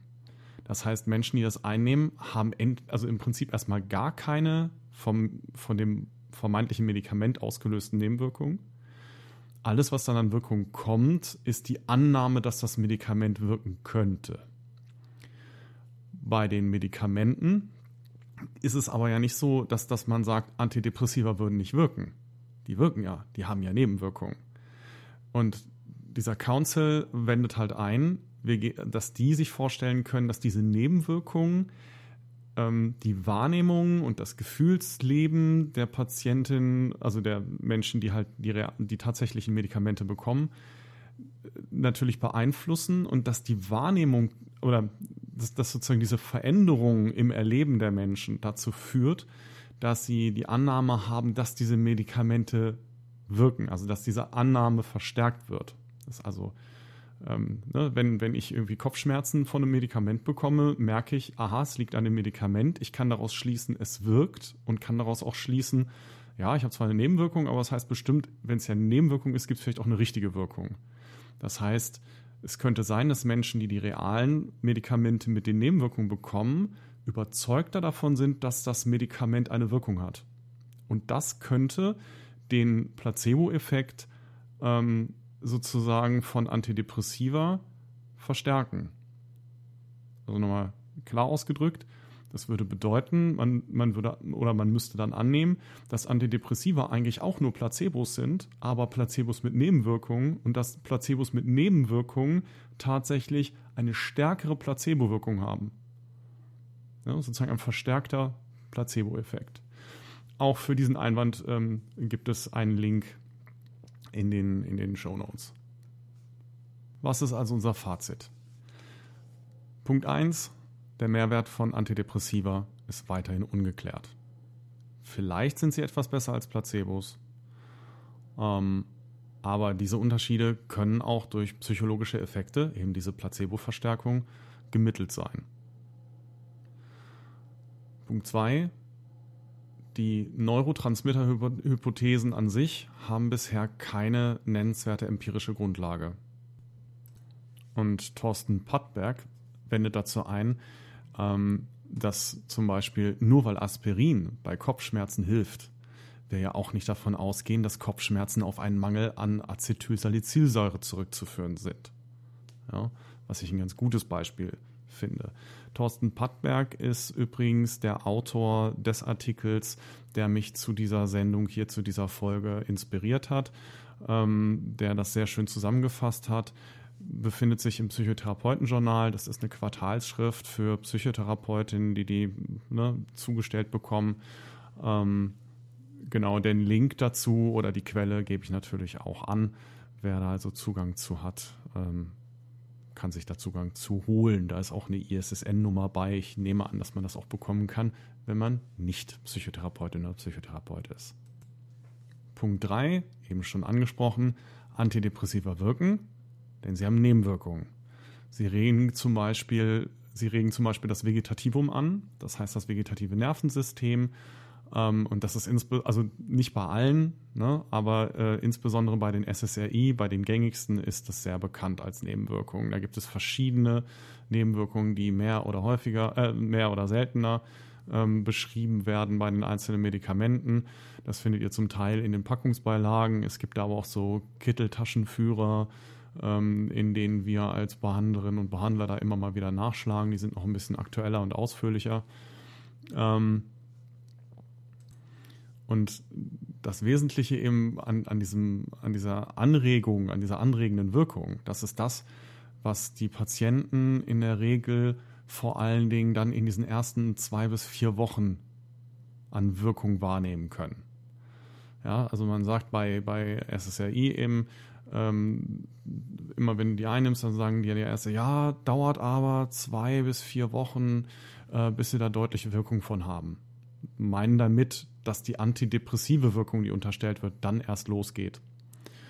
Ähm, und wissen aber auch, dass es in diesen zwei bis vier Wochen bereits diese Antriebssteigerung gibt. Die kriege ich in der Regel schon bei der ersten Einnahme des Medikaments, insbesondere dann, wenn die Einstiegsdosis zu hoch ist in dieser Phase ist es unglaublich wichtig, ja, ähm, gerade bei etwas höheren Dosen, dass Ärztinnen und andere Behandlerinnen sehr genau im Kontakt sind mit diesen Patienten und sehr genau abchecken, vor allen Dingen, ob da vorweg zum Beispiel ein erhöhtes Suizidrisiko besteht. So. Wenn es dafür schon Hinweise gibt, dann muss man auch innerhalb dieser zwei bis vier Wochen eigentlich regelmäßige Kontakte vereinbaren, um sicherzustellen, dass da nichts in der Richtung passiert weil jemand, der bereits Gedanken in diesem Bereich hat, ja, Lebensunlust verspürt ähm, und möglicherweise aufgrund auch einer depressiven Erschöpfung aber die Kraft gar nicht findet, sich damit weiter aus, auseinanderzusetzen. Also man hat sozusagen die Energie nicht dafür, sich mit dieser in Anführungsstrichen Lösung zu beschäftigen. Dann kommt es oder dann, dann besteht das Risiko, dass dadurch, dass ich solche antriebssteigernde Medikamente einnehme, ich plötzlich diese Energie kriege, aber eben noch nicht einen antidepressiven Effekt habe, also dass die Stimmung noch nicht aufgehellt wird und ich dadurch eben nicht die Chance habe oder, oder anders formuliert, dass dadurch eben nicht die Lebensunlust weggeht. Und das ist natürlich hochgefährlich, wenn, wenn ich Lebensunlust habe und habe dann aber genügend Energie. Das sollten eigentlich alle Behandlerinnen wissen. Meine Erfahrung ist aber leider nicht, dass das Thema Suizidalität besonders regelmäßig angesprochen wird. Ähm, so, das ist eben so, so ein Aspekt, der wichtig ist an diesen Nebenwirkungen. Ähm, ne, ein weiteres Problem an dieser Anregungssteigerung oder Antriebssteigerung, die damit verbunden sein kann, ist, ähm, sie kann zum Beispiel Angstsymptome verstärken oder sogar auslösen. Ja, also wenn ihr euch vorstellt, Antriebssteigerung, das kann bedeuten, dass mein Puls schneller schlägt, das kann bedeuten, ähm, dass ich einen trockenen Mund erlebe, das kann bedeuten, ähm, dass in meinem im, in meinem ähm, Verdauungsapparat äh, nicht alles so ganz rund läuft. Äh, das kann, kann Schweißausbrüche mit sich bringen. Ja, äh, das, das kann ähm, eine gewisse körperliche, also eine muskuläre Anspannung auslösen. Ähm, das sind alles möglicherweise keine total extrem schlimmen Symptome, aber ähm, man muss dafür wissen, dass Angststörungen häufig eben genau durch relativ kleine Veränderungen in, in, in der körperlichen Symptomatik von Menschen ausgelöst werden. Und zwar dadurch, dass ich diese kleine Veränderung wie ein Holpern meines Herzschlages oder sowas erstmalig bewusst wahrnehme und das überinterpretiere und dann denke, oh Gott, da stimmt was mit meinem Herzen nicht. Und wenn ich tatsächlich diese Reaktion habe, also sprich, ich erschrecke mich darüber, dann habe ich ja Angst. Und diese Symptome, die ich da bemerke, werden durch Angst verstärkt. So, das heißt, ich gerate in einen Angstkreislauf. Ich bekomme immer mehr Angst. Und daraus entsteht dann Erwartungsangst vor solchen Panikattacken. So, so entsteht zum Beispiel eine Panikstörung klassischerweise. Wenn ich jetzt ein Medikament einnehme, am besten hat man mich noch nicht mal darüber aufgeklärt, dass das typische Symptome sind. Man hat mich vielleicht nicht mal darüber aufgeklärt, dass es ein Problem sein kann, wenn man sich darauf konzentriert, auf solche Symptome. Ähm, dann nehme ich dieses Medikament, ich bekomme diese Symptome und es kann dafür sorgen, dass ich fehlerhafterweise diese Symptome interpretiere und denke, es passiert irgendwas Schlimmes. Und tatsächlich äh, sind solche Symptome in, in der Regel von Menschen irgendwie als Kontrollverlust er, ähm, erlebt. Und wenn wir die Kontrolle verlieren, versuchen wir Kontrolle zu kriegen. Und dann macht man solche Dinge wie Checking. Das heißt, man guckt einfach sehr viel alltäglicher, viel regelmäßiger, viel genauer. Ist da jetzt wieder irgendwas? Äh, ist da vielleicht wieder so ein Symptom? Und dann entdecke ich die natürlich, weil es bestimmte Veränderungen eben ständig und völlig normal und ohne eine gefährliche Bedeutung gibt. Darüber könnte man noch mal in einer, äh, eigenen ähm, Folge vielleicht zu Angststörungen sprechen. Ähm, aber das eben als, als Hinweis nochmal oder als, als, ja, als, als wes wesentliches Problem mit Antidepressiva, die wir halt geben, um ein Problem zu lösen, aber wir lösen vielleicht ein anderes damit aus oder verstärken es. Ne? Wenn jemand zum Beispiel ähm, unter seiner Depression bereits Angstzustände hat, was durchaus nicht selten ist. Es gibt ähm, durchaus immer wieder auch Menschen, die so eine Mischung aus Angst und Depression haben oder die zuerst sogar eine, eine Angststörung hatten und die Depression kam dann sekundär darauf, was nicht immer erkennbar ist, wenn die sehr depressiv sind. Und dann ist es natürlich möglich, dass so ein Medikament, das ich dann eigentlich gegen die Symptome gebe, die Symptome sogar noch verstärkt. Es kann also wirklich nach hinten losgehen. Und da muss, da müssen Behandlerinnen sehr genau mit drauf gucken. Die müssen auch ein Bewusstsein dafür haben, dass das ein Risiko ist. Auch da muss ich leider wieder sagen, das ist leider nicht selbstverständlich. Auch vor dem Hintergrund, dass die offiziellen Leitlinien, die es gibt, zum Beispiel zur Behandlung auch von Angststörungen, weiterhin auch die Gabe von bestimmten Antidepressiva, die angeblich eben auch gegen Angststörungen helfen sollen, ähm, zu verabreichen sind. Und ähm, dann ist natürlich nachvollziehbar und klar irgendwie, dass äh, insbesondere Hausärztinnen und Hausärzte sich an solche Leitlinien halten, weil die können nicht ständig selber darüber nachdenken, irgendwie, was sie stattdessen machen wollen, sondern versuchen auch leitliniengemäß zu behandeln, logischerweise. Da kann es also schon auch Probleme geben in dem Bereich. Ähm,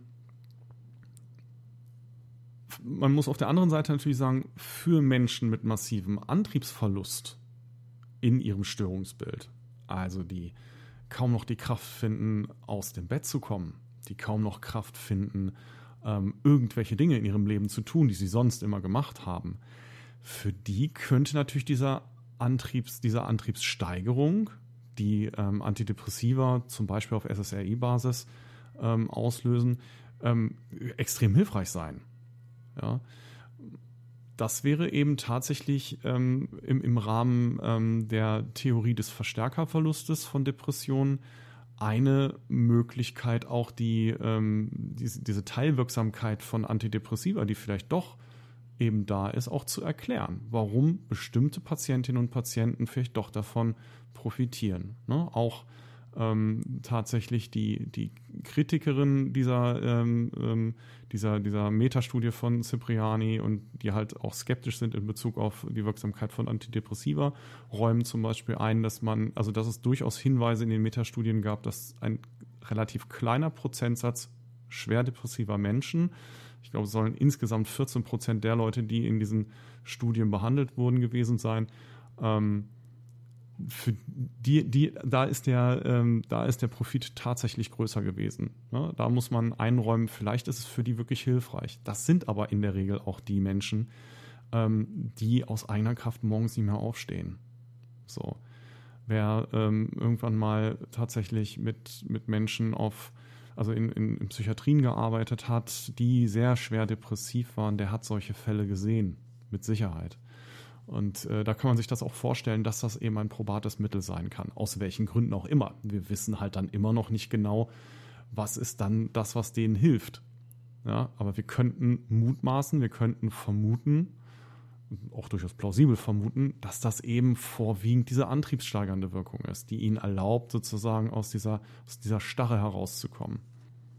Die Idee dahinter ist eben, ähm, dass wenn ich keinen Antrieb mehr habe, dann ähm, kann ich auch die schönen Dinge, aus denen man Energie ziehen kann, ne? schöne Erlebnisse, ähm, irgendwelche Sachen, die mich reizen, die mich antreiben, das kann ich dann alles nicht mehr machen, weil äh, in der Depression versucht sozusagen mein Körper mich dahin zu bringen, dass ich nicht mehr irgendwo sinnlos Energie verliere an Dinge, die mir nichts bringen oder die, die ähm, mehr kosten, als sie reinbringen, aber ich mache dann eben auch wirklich nichts mehr, was schön ist. Also vielleicht, ich, ich glaube, die meisten Menschen kennen solche Phasen wenigstens, ja, in denen man so erschöpft ist und so lustlos ist, weil ähm, man irgendwie ja, einfach die Kraft nicht findet. Ja, wenn, wenn du in irgendwelchen Prüfungsphasen bist oder was, was machst du? Kommst du vielleicht nach Hause, setzt dich irgendwie vor den Fernseher, fängst an, was zu futtern. Ne?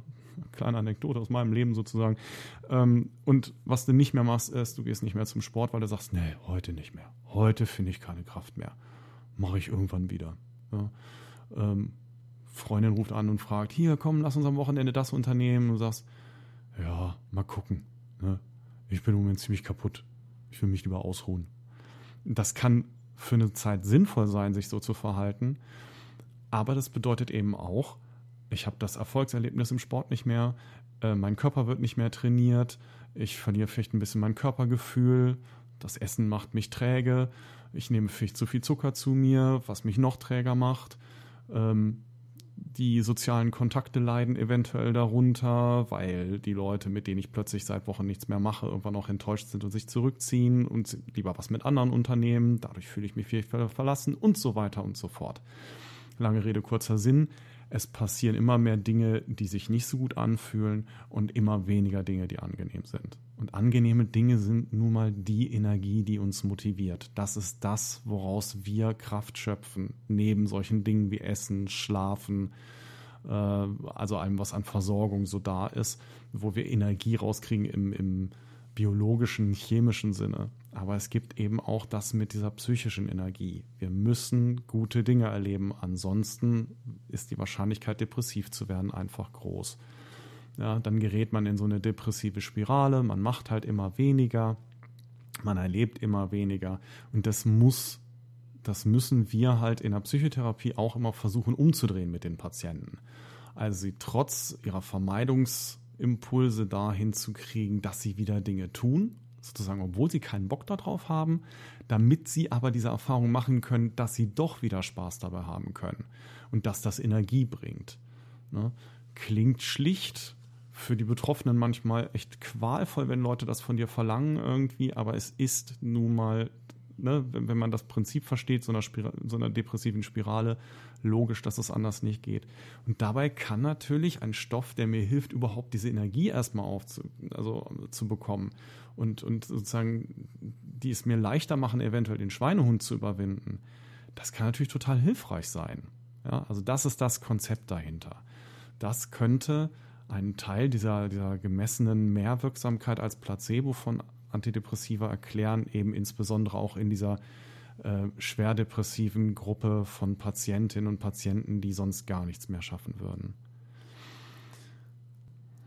Über Depressionen hinaus sind Antidepressiva übrigens auch ähm, als indiziert für eine ganze Reihe anderer Störungsbilder postuliert worden und zugelassen worden. Also das heißt, es gibt offizielle ähm, ähm, Indikationen, Antidepressiva zu verschreiben, also bestimmte davon, ne, jedes einzelne muss, äh, muss diese, diese Wirkung nachweisen, auf welche Art auch immer ähm, sind zugelassen für andere Störungsbilder, wie zum Beispiel Angststörungen. Also hatte ich eben schon mal erwähnt, auch bei, ähm, bei, bei, einer, ähm, bei einer Panikstörung zum Beispiel ist das Standardmedikament, das ganz oft gereicht wird, Opipramol.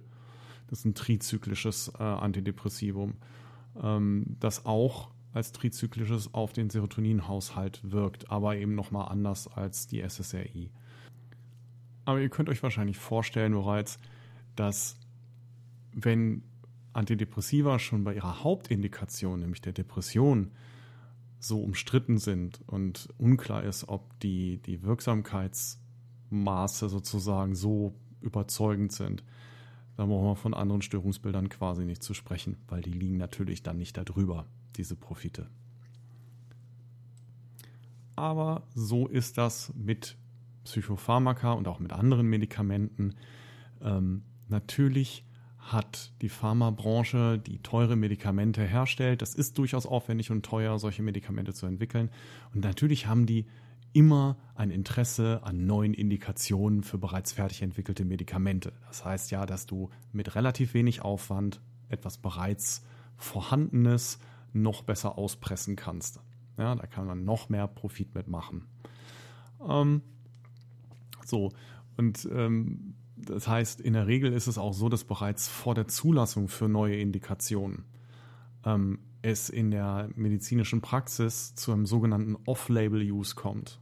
Das heißt, noch bevor ich als Firma nachgewiesen habe, dass mein Medikament bei einer bestimmten Störung hilfreich ist, ja, also bevor ich eine Zulassung dafür habe, ähm, ist es natürlich möglich, in vertraulichen Gesprächen, auf Kongressen, durch Mund-zu-Mund-Propaganda zwischen Ärztinnen und Ärzten dann ähm, zu, ich sag mal, zu droppen, ja, zu verbreiten, ähm, dass es diese Eignung vermutlich gibt. Es ist nur eben noch nicht, nah, also ne, die Studien sind halt noch nicht fertig und das ist also quasi im, im Genehmigungsverfahren, aber ist halt noch nicht durch. Das heißt, es gibt oftmals eben schon einen Gebrauch von Medikamenten weit bevor sie zugelassen werden bei bestimmten angeblichen Indikationen. Diese Geschichten sind halt immer ganz spannend, wenn man da mal so reinschnuppert. Viele Medikamente, ihr kennt das vielleicht auch aus anderen Bereichen, sind gar nicht für die Dinge entwickelt worden, unter denen sie heute benutzt werden. Ne? Manche Entdeckungen sind Zufälle. Das, das kann ja auch gut sein. Das ist ja auch eine Form von Fortschritt irgendwie, die man äh, begrüßen kann klassische, klasse Geschichte, äh, klassische Geschichte dazu ist tatsächlich ähm, die Entdeckung der SSRI. Ja, SSRI sind zufällig entdeckt worden sozusagen, weil sie ursprünglich als Tuberkuloseheilmittel entwickelt wurden. Ähm, und während man die halt entwickelt hat und ähm, beobachtet hat, was für Wirkungen das hat. Man muss ja bei Medikamentenstudien auch immer die Nebenwirkungen sehr genau dokumentieren. Man muss die dann auch alle, wenn die irgendwo mal aufgetaucht sind, irgendwie äh, in, den, in den Nebenwirkungen erwähnen. Ne? Nur eben in unterschiedlicher Häufigkeitsangabe. Deswegen steht da dann bei euch in den Beipackzetteln dann immer drin, irgendwie häufige Nebenwirkungen, sehr häufige Nebenwirkungen äh, gelegentliche Nebenwirkungen, seltene, sehr seltene. Dahinter verbergen sich immer Zahlen, so, so x von 100.000, so nach dem Motto. Ähm, aber jedenfalls eben die SSRI wurden als Tuberkuloseheilmittel entwickelt und man stellte dann bei äh, einem offensichtlich größeren Anteil der ähm, Probandinnen eine euphorisierende Wirkung fest.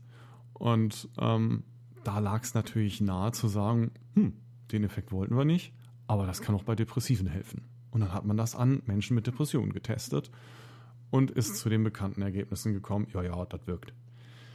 Ähm, eine ähnliche Geschichte gibt es für sogenannte Phasenprophylaktika, wie Carbamazepin, Valproat, also Valproinsäure, Lamotrigin, Pregabalin, so um einige Namen zu nennen. Ähm, die sind gestartet in der Regel. Ich weiß es tatsächlich nicht bei jedem einzelnen von den jetzt genannten, aber bei Valproinsäure weiß ich es genau und bei Carbamazepin meines Wissens auch. Ähm, die sind gestartet als, als Antikonvulsiva, das heißt Antikrampfmittel in der Therapie von Menschen mit Anfällen, mit Anfallserkrankungen, also Epilepsie, auch als Antiepileptika bekannt. Ähm, und haben ähm, mitunter dann andere Betäubungsmittel halt ab, abgelöst, ja, die man äh, gegen solche Anfälle vorher gegeben hat. Ähm, und bei denen hat man als Nebenwirkung eben eine, also beobachtet oder meinte zu beobachten, dass die Leute affektiv ausgeglichener waren. Also das heißt, ähm, emotional äh, äh, ja, ausgeglichener wirkten, weniger extreme Gefühlszustände hatten. Und dann hat man das ausprobiert und heute werden diese ehemaligen Antikonvulsiva oder immer noch da benutzten, aber werden halt diese Mittel als sogenannte Phasenprophylaktika, äh, insbesondere bei bipolaren Störungen, früher bekannt als manisch-depressiv, ist aber kein besonders trefflicher Begriff, deswegen wird er so nicht mehr verwandt. Ähm, bei bipolaren Störungen werden die eingesetzt. Phasenprophylaktika heißen die deswegen auch, ähm, weil die sozusagen diese manischen Phasen oder depressiven Phasen in bipolaren Störungen sozusagen abdämpfen sollen. Deswegen Phasenprophylaktika, also abdämpfen bzw. vielleicht sogar verhindern. Ähm, und werden auch eingesetzt bei anderen Störungsbildern, äh, wo es eben zu stärkeren Emotionsschwankungen kommen kann, wie zum Beispiel der emotional instabilen Persönlichkeitsstörung, auch bekannt als Borderline-Syndrom Borderline oder Borderline-Störung.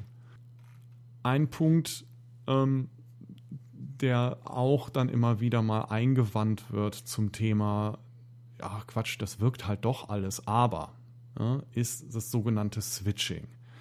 In der Praxis gibt es weit verbreitet eben die Behauptung, dass Antidepressiva durchaus wirken würden. Man muss nur das richtige Antidepressivum für die jeweilige Person finden. Der Grund, warum das eben nur bei 50 Prozent der Leute im Schnitt halt wirken würde, ist halt, dass sich die Gehirnarchitekturen der Menschen unterschieden. Ja, also das heißt, jedes Gehirn ist irgendwie anders und deswegen bei dem einen wirkt halt Citalopram und bei dem anderen wirkt halt Venlafaxin und man muss das halt irgendwie ausprobieren. Und das ist tatsächlich Praxis. Das ist das, was ich in der Regel auch erlebe. Funktioniert das eine nicht, wird halt ein anderes genommen. Und wenn das nicht funktioniert, nehmen wir noch ein anderes, weil wir haben ja eine ganze Schippe an unterschiedlichen Namen und Wirkstoffen. Ähm, irgendwas wird schon funktionieren. Und zwar sowohl ambulant als auch stationär ist das die Regel. Tatsächlich ist es so, dass eine Menge der Patienten ähm, nach dem Wechsel des Medikaments eine signifikante Verbesserung auch berichtet. Das heißt, es ist also nicht ganz unbegründet, dass man zu dem Schluss gekommen ist und dass das auch so weiter betrieben wird. Wenn ich Arzt bin und eine Patientin sagt, nee, das bringt mir gar nichts und ich nehme ein anderes und danach so, ja, ja, jetzt ist besser, klar, dann gehe ich davon aus, super, Medikamente wirken, ich muss nur das, nur das Richtige finden. Allerdings hat man äh, dann festgestellt, also das hat man natürlich auch untersucht, und dann hat man festgestellt, wenn man lediglich behauptet, das Medikament würde gewechselt, gibt aber faktisch dasselbe. Ja, man könnte ja einfach die Farbe der Tablette wechseln. Ne? Ähm, dann ist der Effekt genauso groß. Das heißt, auch hier handelt es sich mit hoher Wahrscheinlichkeit um einen reinen Placebo-Effekt, der im Grunde die Bedeutung von so Psychogedöns ja, bei psychischen Störungen durchaus bestätigt.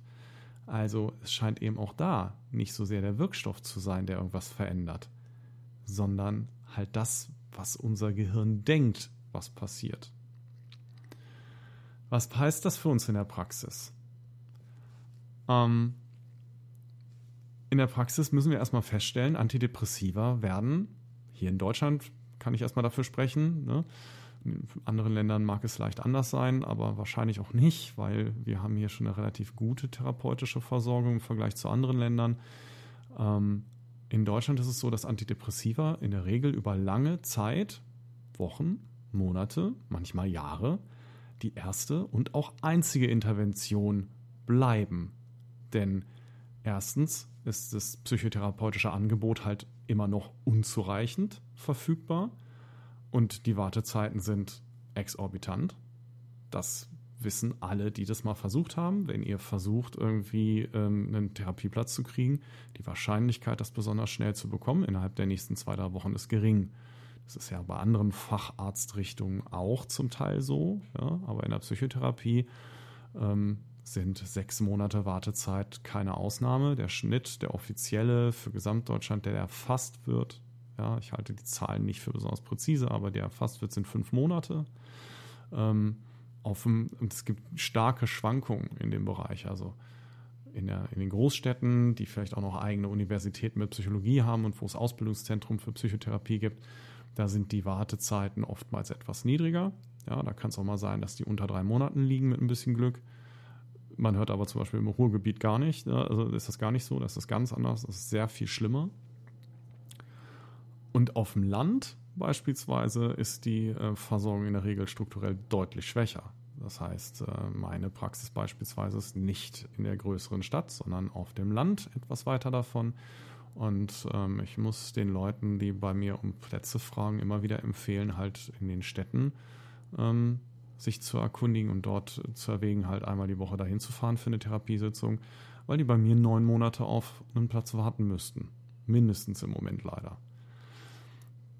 Das heißt, wenn Menschen so lange warten müssen, dann nehmen wir natürlich immer das Zweitbeste. Und das ist im Zweifel etwas, was immer verfügbar ist. Diese Tabletten zu reproduzieren ist kein großer Aufwand. Es wird bei uns von der Kasse bezahlt. Ähm, es ist das Erste, was man kriegt und die Leitlinien ähm, schreiben das zum Teil auch schlicht vor. Der zweite Punkt ist, dass wir auch zugestehen müssen, dass auch die Qualität psychotherapeutischer Behandlung extrem variiert. Das heißt, ähm, sowohl ambulant als auch stationär ist eine Psychotherapie zu bekommen gegen eine Depression keine Garantie dafür, dass es mir besser gehen wird. Weil es gibt eine ganze Menge Gründe, warum ähm, die Kompetenzen von Kolleginnen und Kollegen durchaus stark schwanken können.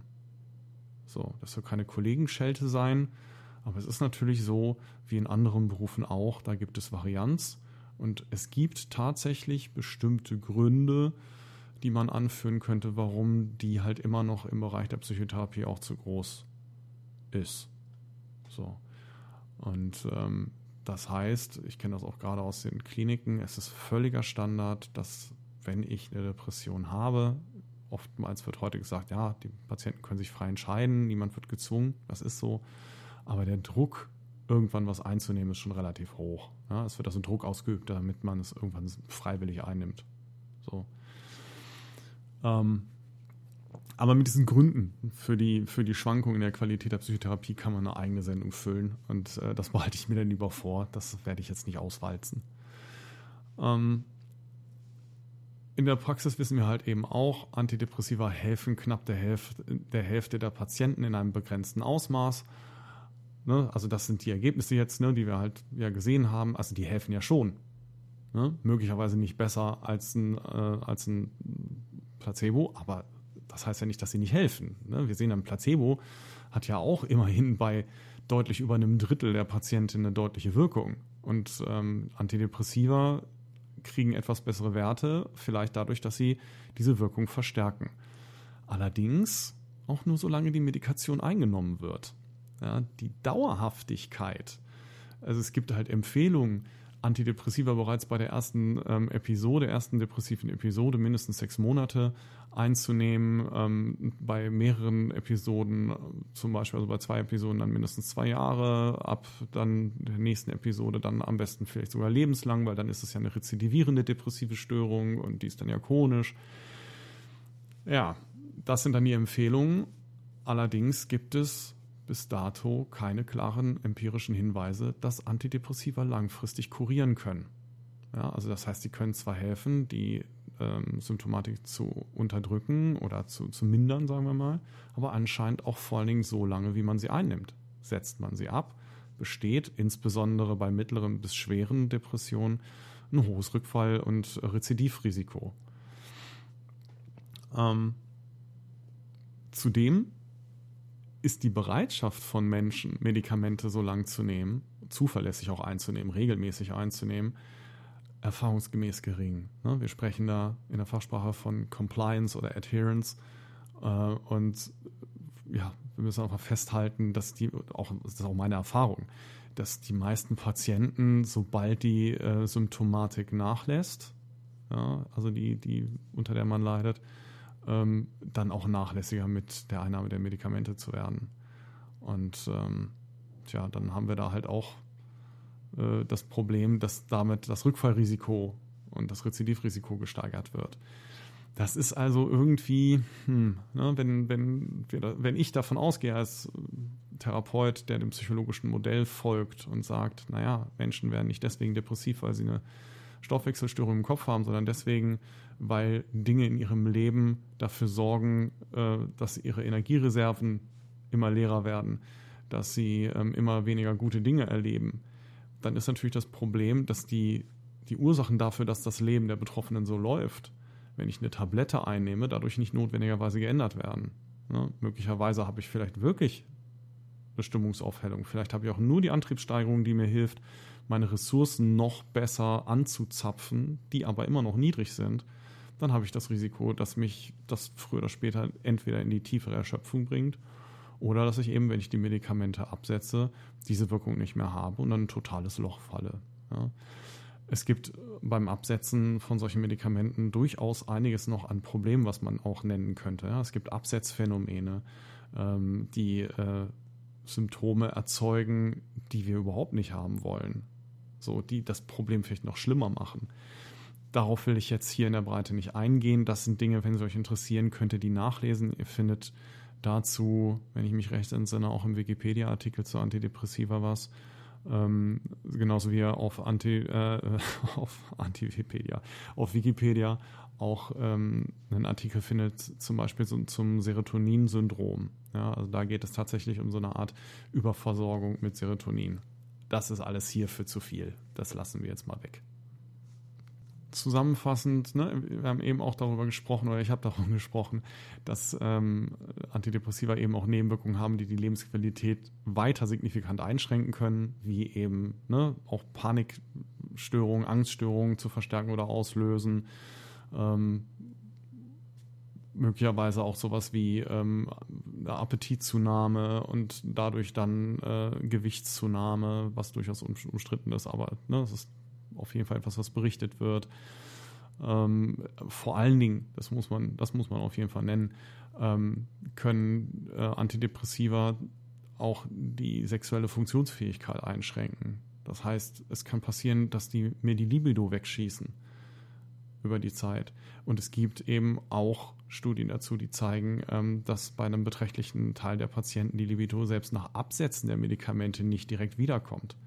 Das ist also schon eine massive Einschränkung der Lebensqualität. Das sind die Kosten von Antidepressiva. Und wir müssen die vermeintlichen Profite natürlich gegen diese Schäden und Kosten von Antidepressiva abwiegen. Ja, sowohl was das Individuum angeht, als auch natürlich gesellschaftlich. Ja, überlegen, sind diese Medikamente wirklich ein Profit für die ja, das heißt wahrscheinlich Volksgesundheit, komisches Wort, aber ja, sind die wirklich ein Profit für uns als Gesellschaft? Haben wir davon mehr, als wir dadurch draufzahlen? Und sei es auch nur, dass der Glaube an diese Neurotransmitter-Hypothese die gleichzeitige oder spätere Psychotherapie erschwert oder gar blockiert. Ja. Bei Angststörungen ist es zum Beispiel so, dass ich hatte vorhin von diesem Opepramol gesprochen, ähm, dass ich als Verhaltenstherapeut klar sage, es ist kontraindiziert. Ja, bitte gebt euren Patienten kein Opepramol, wenn die mit einer Panikstörung zu euch kommen. Das, was die brauchen, ist eine schnelle Intervention ähm, durch Therapeuten, die ihnen beibringen, dass Panikstörungen nicht gefährlich sind und dass die von alleine wieder weggehen, wenn man genau eben nichts dagegen tut. Dafür braucht man eine ausführliche Aufklärung. Dafür muss man ähm, von, von einer überzeugten, kompetenten Fachperson aufgeklärt werden. Das kann tatsächlich reichen, ja, wenn man das frühzeitig und schnell macht. Wenn ich ein Medikament da reingebe, und zwar völlig egal, ob es wirkt oder nicht, wenn diese Überzeugung der Wirkung da ist, dann ist es unglaublich schwer, dieses Medikament wieder abzusetzen und die Menschen davon zu überzeugen, nichts gegen die Angst zu machen. Das heißt, faktisch heißt das, dass eine Behandlung von einer solchen Störung ähm, ohne das Medikament manchmal in wenigen Sitzungen möglich ist. Und wenn das Medikament gegeben wurde, es dann teilweise die Behandlungsdauer verdrei, vervier, verfünffachen kann. So. Und so ist das eben, dass, dass auch die Gabe von Medikamenten andere Maßnahmen halt ineffizienter machen kann. Und das ist halt auch für ähm, Depressionen diskutierbar. Ja, dass äh, ich hatte ja das Beispiel irgendwie da auch aus der, aus meiner Praxiszeit in der Klinik, ja, dass wenn man den Leuten sagt, nee, nee, das, das Medikament, das hilft, verlasst euch, das, euch auf das Medikament, dass dann die Motivation den Empfehlungen von Psychotherapeuten auf der Verhaltensebene, die ja unbequem manchmal sind, zu folgen, die Motivation ist oftmals sehr viel niedriger. Auf der anderen Seite ähm, muss man auch sagen, dass ein kompletter Verzicht auf Antidepressiva unter den gegenwärtigen Versorgungszuständen eigentlich auch keine Alternative auf breiter Ebene ist. Ja, weil dieser Placebo-Effekt, der ist ja wichtig, der ist ja groß. Und wenn der verstärkt werden kann durch irgendein Präparat, dann wäre es ja unethisch, den Menschen das vorzuenthalten. Und trotzdem müssen wir aber eine Konsequenz aus solchen ähm, Erkenntnissen ziehen oder aus dem Stand der Forschung halt einfach ziehen, dem der es real ist und nicht der, der halt öffentlich vermittelt wird, sondern der, der nachweisbar ist und müssen halt den nach, also wir müssen in der Weiterentwicklung der Methoden oder der Behandlungsmethoden den Stand der Forschung halt würdigen. Das heißt, wir müssen bessere Wege dafür finden, ähm, ethisch und wirtschaftlich vorzugehen. Das heißt, wenn wir wissen, ein Medikament hat eigentlich keinen wirklichen Profit gegenüber einem Placebo. Dann müssen wir uns halt überlegen, entweder, okay, dann schmeißen wir nur noch Placebos. Da ist natürlich dann die Frage, wie überzeugt man Patienten dann noch davon, dass ein Placebo Wirksamkeit hat, wobei es den Placebo-Effekt auch gibt, wenn ich weiß, dass er eigentlich keine Wirkung hat, interessanterweise, aber möglicherweise nicht so stark. Und wir müssen uns aber auch überlegen, ähm, selbst wenn wir Antidepressiva weitergeben würden, um den Placebo-Effekt zu verstärken, was ist uns das dann wert? Also muss dann noch ein weiteres Antidepressivum entwickelt werden und zugelassen werden, wenn eine Pharmafirma sagt, ja, wir haben jetzt noch einen Metaboliten entwickelt und der ist noch verträglicher und der ist noch besser und wir haben hier eine Studie, die zeigt, hm, guck mal, ja, dann lass die doch mal zu. Ja, das kostet alles ein Schweinegeld, was da reingeht. Und Medikamente, die neu zugelassen werden, die haben erstmal den Patentschutz. Das heißt, die sind schweineteuer. Ja, da darf es dann natürlich nicht sein, dass wir das einfach weiter bezahlen, obwohl wir wissen, dass die überhaupt keinen Mehrwert bringen im Vergleich zu den Medikamenten, die schon da sind. Also das heißt, das muss eigentlich in gesundheitspolitische Entscheidungen mit rein. Und vielleicht müssen wir dann auch irgendwann mal als Gesellschaft entscheiden und sagen, naja, wenn es nicht wirklich profitabel ist, dann kann das in den Leitlinien eigentlich trotzdem auch nicht die primäre An Anweisung sein, was zu tun ist, sondern dann brauchen wir offensichtlich das, was langfristig wirksamer ist. Das könnte Psychotherapie sein, wobei ich das nicht zu hoch heben will. Auch Psychotherapie muss Wirkungsnachweise bringen. Und auch in der Psychotherapie müssen wir abwägen zwischen Wirkung, erwünschter Wirkung und Nebenwirkung. Aber zumindest gibt es in der Psychotherapie Hinweise darauf, dass die Effekte langfristig sein können. Das sage ich jetzt mal so vorsichtig und differenziert. Und wenn das so ist, dass es diesen Profit gibt, dann müssen wir logischerweise mehr auf Psychotherapie setzen. Und wenn wir mehr auf Psychotherapie setzen wollen, müssen wir aber auch da die Ressourcen natürlich anbieten und können nicht da sagen, irgendwie, wir haben jetzt vor, was weiß ich, 20 Jahren einen angeblichen Bedarf äh, äh, berechnet und äh, das reicht alles aus. Eigentlich sind wir alle überversorgt und dass ihr jetzt sechs Monate darauf warten müsst, das ist nicht unser Problem. Ja. Das ist etwas, was mich persönlich immer äh, noch wahnsinnig mehr aufregt, wenn ich, wenn ich dann weiß, irgendwie, dass insbesondere zum Beispiel in der Kinder- und Jugendpsychotherapie die Wartezeiten in der Regel sogar doppelt so lang sind. Und das in einem empfindlichen Alter, äh, in dem die Entwicklung ja sehr viel schneller geht. Ja, also das sind Zustände, über die muss man reden, vor dem Hintergrund auch gerade solcher Erkenntnisse. Wenn die Strategie bis dato ist halt, schnell Medikamente geben, das ist unsere Ersthilfe. Wir aber rausfinden, diese Ersthilfe ist ehrlich gesagt nicht besonders überzeugend. Und wenn man halt einfach dann sagen muss, mit Verlaub, da haben dann ja im Prinzip dann selbst Homöopathinnen und Homöopathen eventuell die gleichen bis bessere Ergebnisse. Die Pillchen sind aber billiger. Ich weiß, heißes Eisen will ich jetzt auch nicht für sprechen, aber nur um das mal in Bezug zu setzen, ja, eine reine Zuckerpille ist im Zweifel sehr viel billiger als beispielsweise eben diese Präparate. Ein, eine Empfehlung, die Thorsten Pattberg, der äh, Autor von diesem Artikel, von dem ich vorhin sprach, ähm, dort dokumentiert, ist die Empfehlung, dass wir als Praktiker vielleicht einfach nicht mehr von Antidepressiva sprechen sollten. Wir sollten die nicht mehr als solche bezeichnen und stattdessen Begriffe wie Energizer oder Stimmungsaufheller dafür zu benutzen und klarzumachen, dass es sich nicht um Heilmittel, sondern um Hilfsmittel handelt, die bei langfristiger Gabe aber wahrscheinlich auch mehr schaden als nutzen. Ja? So formuliert er das im Artikel und ich finde, das ist eine, eine durchaus diskussionswürdige Sichtweise, weil auch ich bis dato immer wieder gegenüber Patientinnen und Patienten das auch als ja, durchaus wirk wirksamer dargestellt habe, als es eigentlich ist. Und wir müssen uns die Frage stellen, ist es ethisch haltbar und ist das vor allem nicht auch kontraproduktiv? Ja, wow. Und da bin ich am Ende meines Skriptes. Das heißt, es gibt zu dem Thema mit Sicherheit noch mehr zu diskutieren. Ich kann mir auch vorstellen, dass vielleicht die eine oder andere ähm, mit Hintergrundwissen diesen Podcast hört und vielleicht auch nochmal andere Erkenntnisse zu dem Thema hat. Ich nehme da für mich, wie ich am Eingang auch im Disclaimer gesagt habe, nicht in Anspruch irgendwie, ich habe da das Fachwissen total überblickt. Ich weiß dazu alles.